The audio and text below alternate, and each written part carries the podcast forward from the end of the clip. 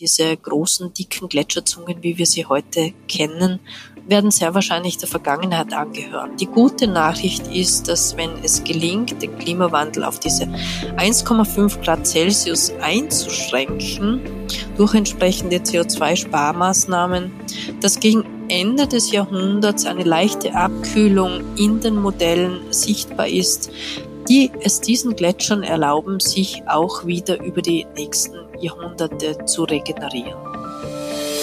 Bevor es losgeht, hören Sie noch einen entgeltlichen Hinweis.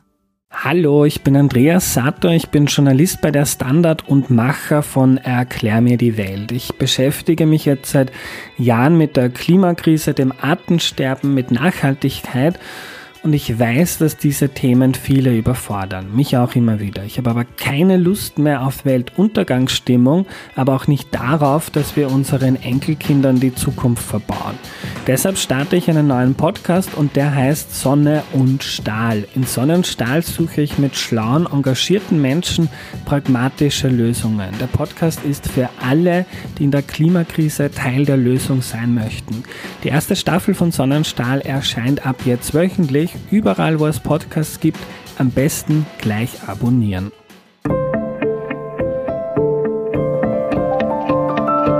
Tauwetter Profilpodcast zur Klimakrise. Herzlich willkommen, liebe Hörerinnen und Hörer zu Tauwetter, dem Profilpodcast zur Klimakrise. Mein Name ist Franziska Tschugan. Und ich bin Christina Hiptmeier. Die Gletscher schmelzen und sie tun das immer schneller. Ein Rekordjahr jagt das nächste und heuer ist es in den Alpen besonders schlimm. Das ist nicht nur eine schlechte Nachricht fürs Klima, sondern auch für die GlaziologInnen. Denn vor wenigen Jahren haben sie im tiefen Eis der Gletscher ein ideales Klimaarchiv entdeckt. Wie uns das in Zukunft weiterhelfen kann und ob die Gletscher überhaupt noch zu retten sind, darüber wollen wir mit unserem heutigen Gast sprechen. Kaum jemand kennt die heimischen Gletscher so gut wie Sie.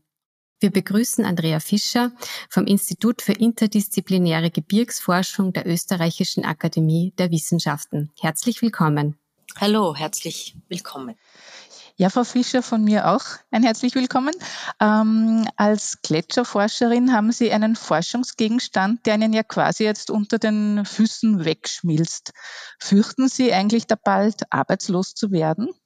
Mm, wir bereiten uns natürlich entsprechend vor. Es ist ja nicht so, dass mit dem Ende der Gletscher mm, das Ende auch der glaziologischen Forschungen im Raum steht. Erstens gibt es sehr viele Erdteile, bei denen der Abschmelzvorgang wesentlich später eintritt und äh, wo noch mehrere Jahrzehnte Eis vorhanden sein wird. Aber auch in den österreichischen Alpen verstecken sich ja einige Gletscher unter einer dicken Schutzschicht und dort müssen wir auch die nächsten Jahrzehnte sehr genau hinschauen, weil dieses Eis unterhalb der Oberfläche auch äh, Probleme machen kann in Bezug auf Massenbewegungen, also abrutschendes Gestein auf diesen Eisschichten. Es können sich dort Wasserblasen bilden im Untergrund Hintergrund äh, Thermokasts sehen, die ausbrechen können. Und in sehr speziellen äh, Lagen der österreichischen Alpen wird es auch noch mehrere Jahrzehnte Eis geben. Diese werden allerdings sehr klein werden. Okay, also Sie haben noch eine Weile zu tun. Ähm, das, was Sie angesprochen haben, da möchte ich später dann noch darauf zurückkommen. Ähm, jetzt habe ich gehört, dass Sie heuer einen ganz besonderen Stress haben, vor der Schmelze das Eis zu sichern. Was macht denn das heurige Jahr so speziell? Sehr ungewöhnlich an dem heutigen Jahr 2021, 2022 ist äh, die sehr geringe Winterschneemenge auf den österreichischen Gletschern. Wir haben hier ungefähr ein Drittel weniger Schnee als in durchschnittlichen Jahren. Das heißt, die Ausabrung hat heuer sehr früh begonnen. Normalerweise erreichen wir um den 1. Mai das Maximum der Schneehöhe. Hier sind die Gletscher unter der dicksten Schneeschicht verborgen und die Schmelze beginnt erst Monate später, so am Beginn des Juli. Und heuer hatten wir die außergewöhnliche Situation, dass schon Anfang Mitte Mai an den großen Gletschern die Gletscherzungen ausgeappert sind. Jeder Tag kostet uns hier etwa 10 Zentimeter Eis. Äh, wenn das Eis an die Oberfläche kommt, äh, das dunkle Eis nimmt Sonnenenergie sehr gut auf und äh, hier kommt es dann rasch zu großen Schmelzmengen. Auch in der Höhe liegt sehr wenig Schnee. Wir hatten heuer über den Winter sehr viele Windereignisse. Das heißt, der Wind hat den kalten Winterschnee abtransportiert und die ersten Ausabbrungen an diesen Kammlagen haben ebenfalls schon stattgefunden. Genau dort befinden sich unsere Eisbohrkerne, die äh, Klimaarchive, denn nur in diesen Lagen kann das Eis sehr alt werden. Nur dort ist es angefroren und äh, hier haben wir eben die prekäre Situation, das Eis ist dort schon sehr dünn. Wir haben nur etwa zehn Meter Eis in den angefrorenen Hochlagen. Und hier kann ein Sommer, in dem bis zu zwei, drei Meter schmelzen könnten, natürlich einen großen Anteil am Eisarchiv endgültig vernichten. Mhm. Ähm, Gibt es da jetzt irgendwie kurzfristige Maßnahmen, um die, die Schmelze etwas aufzuhalten? Man hört ja da beispielsweise immer wieder, dass Gletscher mit Planen abgedeckt werden sollen. Ist das sinnvoll oder machbar überhaupt? Das Abdecken der Gletscher mit Planen ist äh, insofern sehr sinnvoll, als hier die Schmelze signifikant reduziert werden kann. Äh, wir können hier ungefähr 70 Prozent des Eises über den Sommer retten. Allerdings ist diese Methode sehr aufwendig. Man braucht dazu Pistenraupen, sehr viel äh, Manpower, schweres Gerät. Äh, man muss diese Rollen hinbringen und auch regelmäßig warten, damit der Wind äh, die Planen nicht äh, verweht. Und das ist nur innerhalb von Skigebieten machbar. Das ist auf unbewirtschafteten natürlichen Gletschern nicht machbar und auch in Skigebieten kann nur ein sehr kleiner Anteil der gesamten Gletscherfläche abgedeckt werden. Das Einzige, was wir tun können, um diese Eisarchive zu retten, ist so viel wie möglich noch zu bohren. Ich hoffe, der Zug ist für heuer noch nicht abgefahren. Wir haben auch in den Hochlagen momentan sehr hohe Temperaturen, über 10 Grad teilweise, starke Schmelzereignisse in den letzten Tagen und Wochen, auch nahezu tägliche Gewitter, die Regen bis in die höchsten Lagen hinaufgebracht haben. Und es kann sein, dass der Zug für diesen Sommer schon abgefahren ist und die Eisarchive, die wir jetzt nicht in den Kühlräumen gelagert haben, äh, verloren sind. Aber das werden wir sehen. Noch geben wir die Hoffnung nicht auf. Äh, es kann auch im Juni noch einmal eine Kältephase kommen, die uns ermöglicht, die letzten Archive zu retten. Äh, Sie bohren ja oder haben jetzt in diesem Jahr schon gebohrt in die noch vorhandenen Eisschichten. Was lässt sich denn an diesen Bohrkernen Besonderes ablesen? Das erste, was man bestimmen kann, ist das Alter des basalen Eises, also der untersten Schicht. Ähm, wir haben hier Alter von bis zu 6000 Jahren vorgefunden. Daraus können wir schon einmal ablesen, dass die Alpen, die Ostalpen in den letzten 6000 Jahren durchgehend vergletschert waren. Das ist ungefähr einige hundert Jahre nach dem Todeszeitpunkt ähm, des Eismanns Ötzi. Äh, hat eine kältere Phase eingesetzt in den Alpen und äh, die Gipfel sind dauerhaft unter Eis verschwunden bis heute. Heute sind wir in dieser Ausabrungsphase. Wir wissen, dass an den Hochlagen ein wesentlicher Anteil des Gesamtarchivs pro Jahr schmelzen kann. Das zeigt uns aber auch, dass diese Schmelzereignisse in den letzten 6000 Jahren sehr selten gewesen sein müssen. Äh, sonst wäre es gar nicht möglich gewesen, dass in unseren Hochlagen das Eis so alt wird, wie es geworden ist. Und äh, momentan laufen detailliertere chemische und physikalische Analysen dieser Eisbohrkerne, wo man dann wirklich genau jede Sahara-Staubschicht äh, sehen kann und auch die Massenbilanzen der letzten Jahrtausende etwas besser einordnen, als wir es heute können. Es geht uns vor allem darum, vergangene Wärmeperioden zu identifizieren, zeitlich einzuordnen und so ein besseres Gefühl zu bekommen, wie häufig es in der Vergangenheit schon ähnlich warm gewesen sein kann wie heute. Warum? Äh, nicht so sehr, äh, um über die Ursache zu diskutieren. Es sind definitiv sehr verschiedene Ursachen für diese Wärmeperioden. Äh, einmal äh, natürlich im Holozän in den letzten 10.000 Jahren und heute natürlich der anthropogene, also menschgemachte Klimawandel, der Anstieg der Treibhausgase. Also die Ursachen sind sehr verschieden. Aber wir wollen aus den Eisbohrkernen, in denen wir auch Pollen vorfinden, die uns sagen, äh, zu welcher Zeit welche Pflanzen gewachsen sind im Alpenraum, lernen, welche Pflanzen denn unter heutigen Bedingungen oder auch in Bedingungen der nächsten Jahrzehnte äh, existenzfähig sind im Alpenraum, weil insbesondere der Schutzwald natürlich ein großes Thema ist und ähm, die Vegetation insgesamt, die Erosion, den Abtrag der äh, obersten Schichten äh, verhindern kann, vor allem im Fall von Starkniederschlägen. Also hier kommt einiges auf uns zu im Zuge des Klimawandels im Alpenraum und wir möchten bestmöglich vorbereitet sein. Haben Sie da schon eine, eine Idee, was damals gewachsen ist und, und ob das andere Pflanzen waren als heute? Die palynologischen Analysen, also die Analyse der Pollen in den Eisbohrkernen laufen gerade und wir hoffen, dass wir im nächsten Jahr dazu äh, mehr Bescheid wissen, besser Bescheid wissen, als wir es heute können. Ich habe gelesen, dass Sie dazu auch DNA-Analysen äh, der alten Eisschichten machen. Ist das, geht es da genau um diese Pflanzen oder auch um andere Dinge? Die DNA-Analysen im Eis sind äh, derzeit in Planung.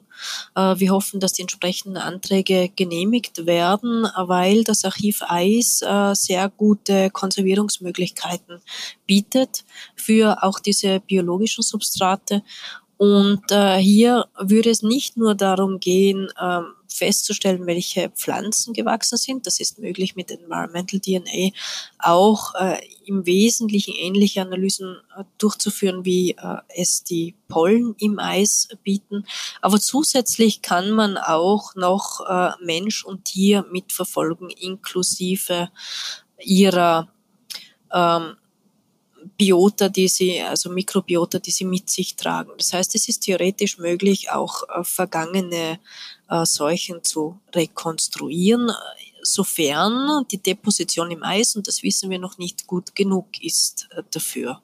Also ob, wenn genügend Materialien eingetragen werden, möglich wurde dies durch die Fortschritte der Analysen äh, im Abwasser, wie sie uns in den täglichen Medien äh, mit der Covid-Berichterstattung allen geläufig sind, dass hier äh, schon sehr feine Nachweismöglichkeiten existieren, die nur für das Eisarchiv noch nicht in Wert gesetzt wurden. Wie muss ich mir denn das vorstellen? Ist da ein Tier verendet oder ein Mensch und, und man kann dann aus diesem und ist irgendwie im Eis eingeschlossen worden und daraus ziehen Sie diese Informationen oder wie kommen Sie da dazu? Also es werden ja sehr viele Stoffe äolisch mit dem Wind äh, transportiert und äh, wenn Menschen oder Tiere in der Nähe des Gletschers sind, äh, sind dort sehr wahrscheinlich auch äh, Fäkalien, äh, Hautreste, andere Substanzen zu finden. Und äh, diese kann man dann im Eis analysieren. Es braucht ja keine sehr großen Mengen für solche Analysen, sondern es reichen ja wirklich einzelne Teile mittlerweile für eine Rekonstruktion der DNA. Auf welchen Gletschern suchen Sie denn nach diesen Klimaarchiven? Ich habe ungefähr 20 Jahre Eisdicken gemessen an den österreichischen Gletschern und äh, aus diesen Eisdickenmessungen wissen wir, auch die Mächtigkeit der Eisschichten, äh, um kaltes Eis zu finden, muss man ja nach eher dünnen Schichten suchen und nicht so sehr nach den dicken Schichten. Das ist also vom Hubschrauber, vom Satellit aus gar nicht so gut möglich, sondern äh, wir haben hier über 20 Jahre Eisdickenmessungen durchgeführt, diese dünnen Eisschichten in den Hochlagen identifiziert. Dann muss man auch dazu etwas über die Massenbilanz äh, wissen. Ähm, wir brauchen Stellen, an denen der Wind äh, den Großteil des Winterschnees erodiert, also abträgt und äh, so nur, also ähnlich wie in den Polargebieten, wenige Zentimeter Winterschnee überdauern. Weil so können sich diese wirklich kalten Schichten ausbilden, indem die Winterkälte tief eindringen kann in das Eis dort und dazu führen kann, dass das Eis am Untergrund anfriert. Nur das angefrorene Eis kann an dieser Stelle alt werden. Das Eis, das am Untergrund äh, um 0 Grad hat, äh, gleitet am Untergrund und wird so über kurz oder lang an der Gletscherzunge landen und dort schmelzen. Und diese sehr speziellen Lagen, es dürfte sich nur wenige, wirklich sehr wenige Gipfel handeln, die hier geeignet sind. Wir konnten mittlerweile ungefähr fünf davon identifizieren. Ähm, diese sehr wenigen Lagen haben wir fast alle schon erbohrt. Haben Sie Beispiele für uns? Also welche Gipfel geht's da? Für uns der wichtigste Gipfel ist die Weißseespitze im Tiroler Kaunertal. Sie ist auf 3500 Meter gelegen, also nicht der höchste Gipfel Österreichs, der auf über 3800 Meter liegt. Aber das Spezielle am äh, Kaunertaler äh, Gletscherplateau ist eben diese besondere Form. Das ist äh, wirklich ein sehr flacher, runder, nach allen Seiten gleichmäßig abfallender Gipfel, äh, wo es auch wenig äh, geometrische Störungen gibt für die Modellierung. Und es ist äh, in relativer Nähe zur Ötzi-Fundstelle, das ja eines der wichtigsten Archive ist, dass wir vorher über diese äh, kalten Gipfeleisflächen hatten. Also Ötzi wurde ja im Speziellen in einer sehr speziellen Lage an einem Joch gefunden auf ungefähr 3200 Meter. Und äh, es gab ja eine lange Diskussion unter Archäologen, ob Ötzi jetzt quasi während äh, vergletscherten Bedingungen in eine Spalte gefallen ist. Aber mittlerweile ist sehr klar, dass äh, der Gletscher erst sich gebildet hat, nachdem Ötzi dort verstorben ist und äh, somit war ein wichtiger Anhaltspunkt auch für die Klimageschichte dort äh, ganz lokal. Äh, wir sind nur in etwa zehn Kilometer Entfernung in einer sehr guten glaziologisch definierten Lage. Es gibt dort auch in der Umgebung einige Massenbilanzmessungen, äh, unter ihnen die längsten Österreichs am Hintersferner und am Kesselwandferner, so dass wir auch die Massenbilanz, die zur Bildung dieser Eiskappe geführt haben, relativ gut im Griff haben. Dann äh, gibt es äh, noch eine höhere Stelle in Österreich im Nationalpark Hohe Dauern am Gipfel des Großvenedigers, äh, dieser Gletscher ist auch schon sehr gut dokumentiert. Von etwa 1870 weg äh, gibt es auch äh, Gemälde, Zeichnungen, erste Fotografien, Messungen dort und äh, liegt etwas höher eben als die Weißseespitze, von der wir schon relativ viele Ergebnisse haben. Dann haben wir die Songklar-Spitze untersucht an der Grenze zu Südtirol und momentan bin ich äh, dabei, auch noch äh, mit meinem Team zusammen äh, zu versuchen, einen Eisbaukern aus der Silvretta äh, zu retten, der relativ tief gelegen ist, auf 3200 Meter, aber in der Nähe von sehr vielen archäologischen Fundstellen und von daher sicherlich ein sehr interessantes Archiv. Und natürlich immer interessant ist der Dachstein, der Hallstätter Gletscher, vormals Karlseisfeld genannt, durch seine spezielle Lage am Alpen Nordrand, also ein etwas anderes Klimaregime und in der Nähe der ähm, sehr berühmten archäologischen Untersuchungen, die in Zusammenhang stehen mit der Hallstattkultur.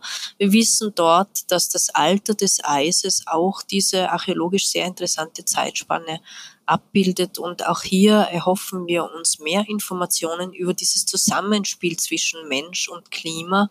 Der Mensch hat ja immer wieder durch äh, unterschiedliche kulturellen Techniken äh, reagiert auf äh, Klimawandel, um eben mit den geänderten Bedingungen äh, zurande zu kommen. Und das ist ja auch unsere große Hoffnung, dass es ähm, kulturell möglich ist, zum einen den Klimawandel zu begrenzen, natürlich, aber auch mit dem schon unabwendbaren Änderungen zurande zu kommen. Wie kann man sich denn so einen, einen typischen Arbeitstag bei Ihnen vorstellen, wenn Sie da jetzt am Gletscher sind oder rauf müssen und, und, und Eis bohren sozusagen? Das ist ja eher nicht so der Bürojob. Das Wunderbare ist, es gibt keinen typischen Arbeitstag. Das Überleben im Gebirge bedeutet ein ständiges sich anpassen an die Verhältnisse. Das heißt, ich habe auch in dem Sinn keinen fixen Terminplan. Die Arbeiten müssen erledigt werden, wenn es die Bedingungen erlauben.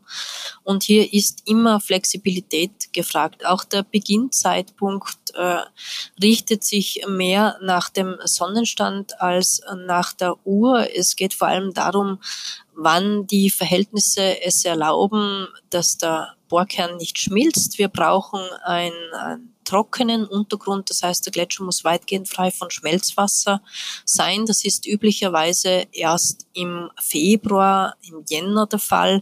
Gleichzeitig sollen die Temperaturen so warm sein, äh, das heißt äh, zum Beispiel über minus 20 Grad, dass äh, auch die technischen Geräte, die wir mitführen müssen, also es geht vor allem um die Akkus, sämtliche Motoren, dass die problemlos funktionieren. Das heißt, man muss sich hier wirklich sehr genau nach der Wetterprognose und auch den Wetterstationen, die wir im Gelände haben, richten und das optimale Zeitfenster auswählen. Es können es sind oft nur wenige Stunden, die es uns erlauben, manche Arbeiten durchzuführen. Zusätzlich sind wir gerade bei den Bohrungen auf Hubschrauberunterstützung angewiesen, weil man eben diese Eisbohrkerne nicht äh, zu Fuß hinuntertragen kann. Das wäre viel zu viel äh, Gewicht und Kubatur, um die äh, Eisbohrkerne zu transportieren, vor allem wenn es dann weiter unten wärmer wird und die schmelzen würden.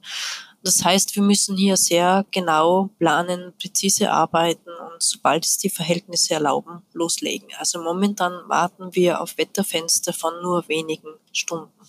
Okay.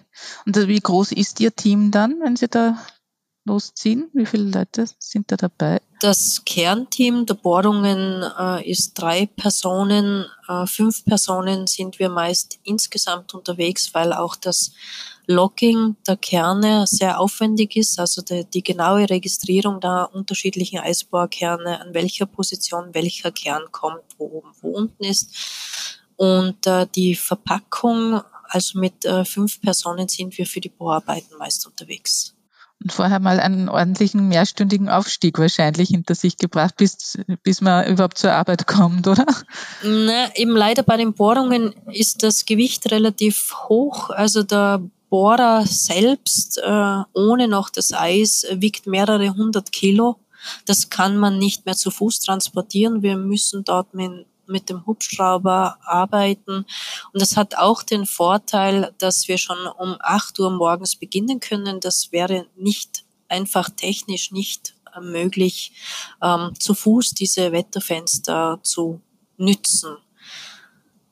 Expeditionen äh, sind natürlich möglich in äh, sehr weit entfernten Gebieten, wo man nicht die Möglichkeit hat, auf Hubschrauber-Support äh, zurückzugreifen. Damit würden wir aber nie mit den derzeitigen herrschenden Bedingungen, mit diesen kurzen Wetterfenstern zurechtkommen.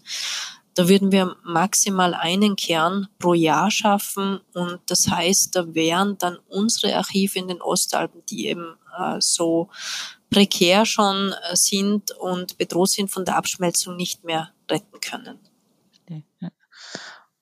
Und diese Archive, die, von denen Sie sprechen, ähm, wie kann man sich die vorstellen? Haben Sie am Institut Kühlräume, wo das aufbewahrt wird über lange Zeit oder?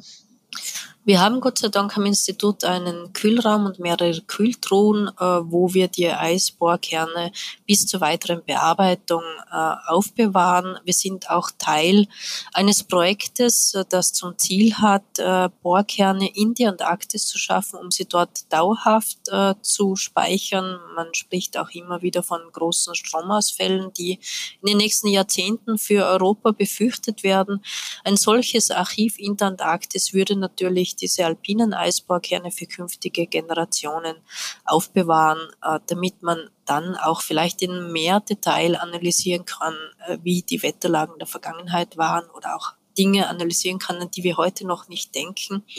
Derzeit ist es so, dass die meisten Eisbohrkerne, die wir erbohren, äh, sofort weitergehen zur Analyse, zu unseren Partnern in die Schweiz, äh, wo die Altersstruktur am Paul-Scherrer-Institut von Margit Schwikowski untersucht wird, zu den Partnern in Heidelberg von äh, Kirchhoff-Institut und Institut für Umweltphysik, die die Altersstruktur mit der sehr neuen 39-Argon-Methode mit Quanten quantenmechanischen äh, Methoden untersuchen und zu den äh, Partnern in Venedig an der Ca' Foscari Universität, wo Carlo Barbante und Pascal Bohleber den Chemismus und äh, die Physik der Eisbohrkerne untersuchen, dort die unterschiedlichen Schichten identifizieren und interpretieren. Äh, sie können zum Beispiel auch vergangene Waldbrände feststellen, ähm, Rodungsereignisse, Bergbauaktivitäten in den Alpen und noch sehr viel mehr. Was war denn das Erstaunlichste, das Sie je im Eis gefunden haben? es gibt sehr viele erstaunliche Sachen, weil alle Dinge, die der Mensch mit sich führt, auch äh, die Tendenz haben, scheinbar verloren zu gehen. Äh, frei nach dem Gesetz der Entropie. In der Physik verteilt sich alles gleichmäßig über die Oberfläche ähm, von äh, alten Bierdosen, Fischdosen aus dem vorvorigen Jahrhundert. Ähm, finden wir auch immer wieder Tiere, die eingefroren sind. Zum Beispiel ist am Gipfel der Weißseespitze gerade eine Gams aufgetaut. Ähm, es gibt auch Esel, Mulis, verschiedene Arten von Tragtieren. Ähm, was mich sehr freuen würde, was aber sehr selten vorkommt, sind natürlich archäologische Funde, die äh, älter sind, also vorchristlich. Ähm, diese Funde sind allerdings in den österreichischen Alpen derzeit sehr selten. Wir hoffen, dass wir mit dem Ausabern jetzt dieser ähm, vergletscherten Jöcher, die sehr wahrscheinlich in der Vergangenheit auch als äh, Verkehrsrouten genutzt wurden, hier mehr Funde machen können. Das Schwierige an diesen Funden im Eis ist, dass sie meist nur sehr kurz auffindbar sind. Es schmelzen ja 10 Zentimeter Eis pro Tag. Wenn man die Funde, vor allem wenn sie organisch äh, sind, also äh, Fälle oder dergleichen, auch ähm, Tiere werden von, von Vögeln äh, sehr schnell zerlegt und verbracht. Und so hat man nur sehr kurze Zeit finster um derartige äh, Funde zu bergen. Und hier sieht man auch, wie, wie einzigartig die Fundgeschichte des Ötzi ist, dass eben nicht der Fuchs und der Bär und äh, die Vögel schneller waren als die Archäologinnen und Archäologen, die diesen Fund dann schlussendlich konservieren konnten.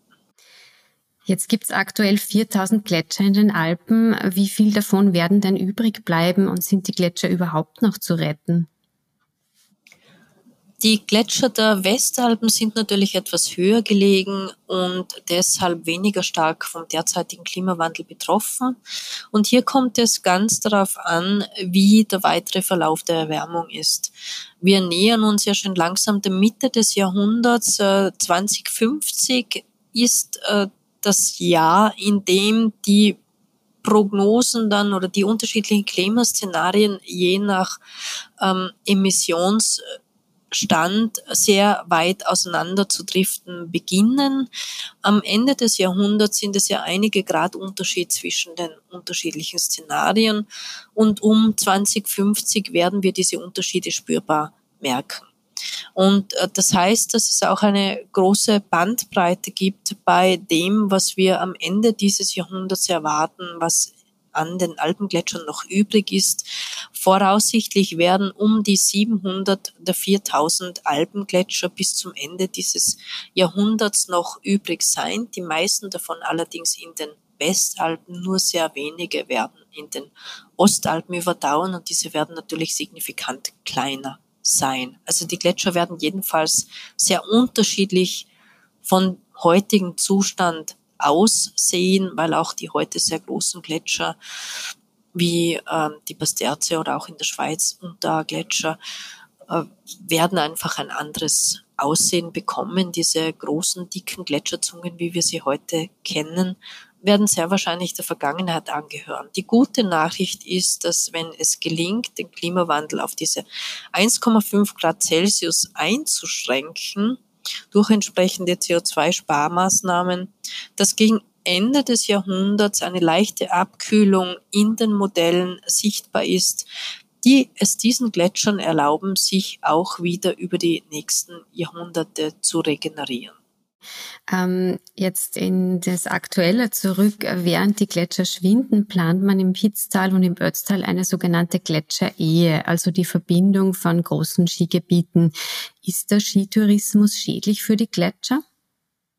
Der Skitourismus äh, im Sinne der Bewirtschaftung, der unmittelbaren Bewirtschaftung des Skigebiets ist nicht unmittelbar schädlich für die Gletscher im Sinne einer Verschlechterung der Massenbilanz. Also die Skifahrer und die Pistenraupen, die sich am Schnee, am, am Eis, äh, gibt es ja schon seit Jahren keinen äh, Skibetrieb mehr oder gab es nicht. Also sie bewegen sich immer am Schnee. Die ähm, Pistenraupen und Skitouristen, die sich am Schnee bewegen, schaden dem Gletscher nicht unmittelbar. Die Massenbilanz eines bewirtschafteten Gletschers ist um nicht schlechter als die eines nicht bewirtschafteten Gletschers. Man kann natürlich insgesamt diskutieren, ob ähm, CO2-Aufwand für Freizeitaktivitäten äh, jetzt insgesamt schädlich fürs Klima ist. Ja, natürlich wirken sich alle unsere Aktivitäten aus, aber hier geht es ganz stark um die gesellschaftliche Wertung. Wofür wollen wir denn die Ressource Erdöl ausgeben? Ich denke, es gibt ganz klare Dinge, die äh, jetzt nicht so unbedingt unmittelbar notwendig wären, wie zum Beispiel äh, Kriegsaktivitäten, die sich natürlich ebenfalls negativ aufs Klima auswirken.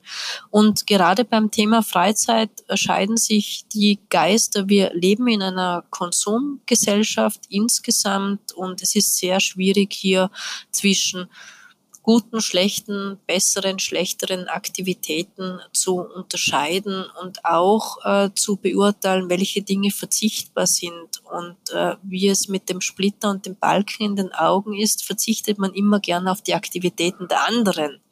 Das ist natürlich auch nicht der Weisheit letzter Schluss. Und äh, ich glaube, diese Diskussion ist eine, die wir für die nächsten Jahrzehnte sicherlich führen werden weiter ähm, abseits von diesen Skigebieten und Freizeitaktivitäten, welche Konsequenzen hatten die Gletscherschmelze für Österreich? Insgesamt sind wir in der glücklichen Lage in Österreich, dass das Niederschlagsdargebot relativ groß ist, im Speziellen in den Sommermonaten, wo es auch heiß ist, äh, selbst am Gletscher unmittelbar, wenn ich am Eis stehe, kommen 50 Prozent des Wassers im Bach vom Niederschlag, nur 50 Prozent kommen vom Gletscher. Je weiter man vom Gletscher weggeht, desto kleiner wird der Anteil des Gletscherwassers, weil der Flächenanteil der Gletscher in Österreich relativ klein ist. Wir haben also keine Abhängigkeit der Landwirtschaft von Gletscherwasser zur Bewässerung, wie das etwa in den Anden oder in Teilen des Himalaya der Fall ist.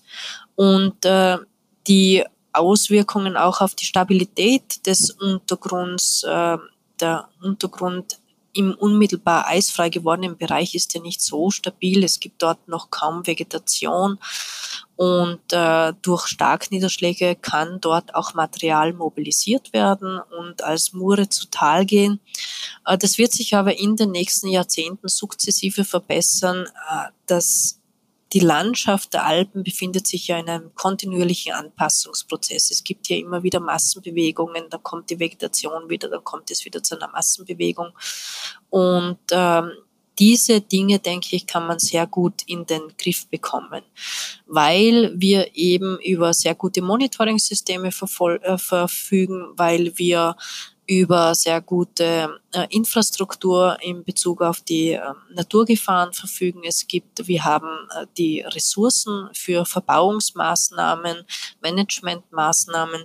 Das ist in sehr vielen anderen Ländern der Erde nicht der Fall. Wir hören mittlerweile fast wöchentlich von äh, schweren äh, Glacier Outlet Floods in Pakistan etwa, die dort äh, Infrastruktur zerstören, Brücken zerstören, Dörfer zerstören. Die gefährlichen Gletscher sind an den hohen Bergen, vor allem Asiens und auch der Anden, wo die Fallhöhen äh, sehr viel äh, mehr Energieunterschied zwischen diesen Anrissgebieten und äh, den Gebieten, wo dann die Schäden äh, auftreten, zu verzeichnen sind. Und äh, dort äh, gibt es äh, wirklich äh, sehr große Schäden auch durch ähm, Gletscherunglücke. Gott sei Dank in den Ostalpen. Die Berge sind nicht so hoch. Wir haben Verbauungsmaßnahmen und so werden sich die Schäden bei uns äh, sehr wahrscheinlich in überschaubaren Grenzen halten und auf das Nah, auf den Nahbereich der Gletscher konzentrieren. Und generell, wenn die Gletscher schmelzen, ähm, jetzt international auch gesehen, das lässt doch auch die Meeresspiegel steigen. Ähm, was kann da noch auf uns zukommen? Es wäre falsch zu denken, dass der Meeresspiegelanstieg uns in äh, den Alpen Zentraleuropas nicht betrifft. Natürlich wird das Meer nicht bis zu uns kommen, aber ich denke, die mit dem Meeresspiegelanstieg einhergehenden Verwerfungen, äh, vor allem wenn es um Migration geht und um die Situation äh, unserer Nachbarländer in der EU, wird natürlich auch auf uns Auswirkungen haben. Gerade der Klimawandel ist ja ein Ereignis, das die Globalisierung der Welt sehr deutlich zeigt. Äh, wir sitzen hier sprichwörtlich alle in einem Boot. Und äh, man wird sich insgesamt äh, Mechanismen überlegen müssen, wie man Migrationsströme wirklich gut lenkt, äh, Menschen auch Perspektiven gibt, die aus irgendeinem Grund ihr Heimatgebiet verlassen müssen wie man äh, diese Personen gut eingliedern kann und diese Flüchtlingsströme zum Vorteil aller gut managen kann. Sie haben vorhin gesagt, ähm, wenn man das 1,5 Grad Ziel halten können oder erreichen können, dann ist das äh, ganz positiv für die Gletscher. Aber jetzt, wie, wie ist denn Ihre persönliche Einschätzung? Jetzt Experten sind ja schon mehr als skeptisch, sage ich mal, dass man dieses Ziel überhaupt erreicht. Wie, was würden Sie denn sagen? Ich würde es für sehr ungeschickt halten, hier die Hoffnung aufzugeben. Äh, ich denke, es gibt äh, eine sehr gute öffentliche Diskussion zu diesem Thema. Das ist schon einmal sehr positiv zu bewerten. Es ist wenig erstaunlich, dass es noch keine Einigung darüber gibt, wie man die Ziele genau erreicht, weil es eben nicht so einfach ist sonst wäre es schon lange passiert, sonst hätten wir schon lange auf fossile Brennstoffe verzichtet. Äh, man muss die Diskussion auch gut führen. Schnelle Lösungen sind hier nicht erwartbar, weil wir ja alle auch einen Benefit aus der Nutzung der fossilen Energieträger haben. Wir haben ja zum Beispiel ein sehr gutes Sozialsystem, das wir mit unseren Gewinnen aus dieser mechanischen Nutzung, der Mechanisierung der Wirtschaft und natürlich der Karbonisierung der Wirtschaft auch finanzieren. Das heißt, das muss ein längerer Prozess sein und äh, wir müssen uns diesem Thema stellen. Und ich würde auch die Ziele nicht vorschnell über Bord werfen und sagen, ach, das ist ja alles nicht erreichbar. Ich denke, das ist das falsche Signal. Wenn wir das 1,5 Grad Ziel nicht erreichen würden, dann erreichen wir dieses Ziel eben nicht. Aber man kann auch, wenn man einen Marathon laufen möchte und dann läuft man das erste Mal 42 Kilometer und dann läuft man eben über zwei oder drei Stunden, da kann ich auch nicht sagen, ich werde den Marathon nie schaffen. Das ist keine Einstellung, um um Ziele zu erreichen. Und es ist jedes halbe Grad gewonnen. Also dann muss man eben auf das nächste erreichbare Ziel losgehen. Das ist doch ein gutes Schlusswort. Vielen Dank. Äh, es besteht noch Hoffnung für die Gletscher, haben wir gerade gehört. Danke fürs Kommen. Das war Andrea Fischer.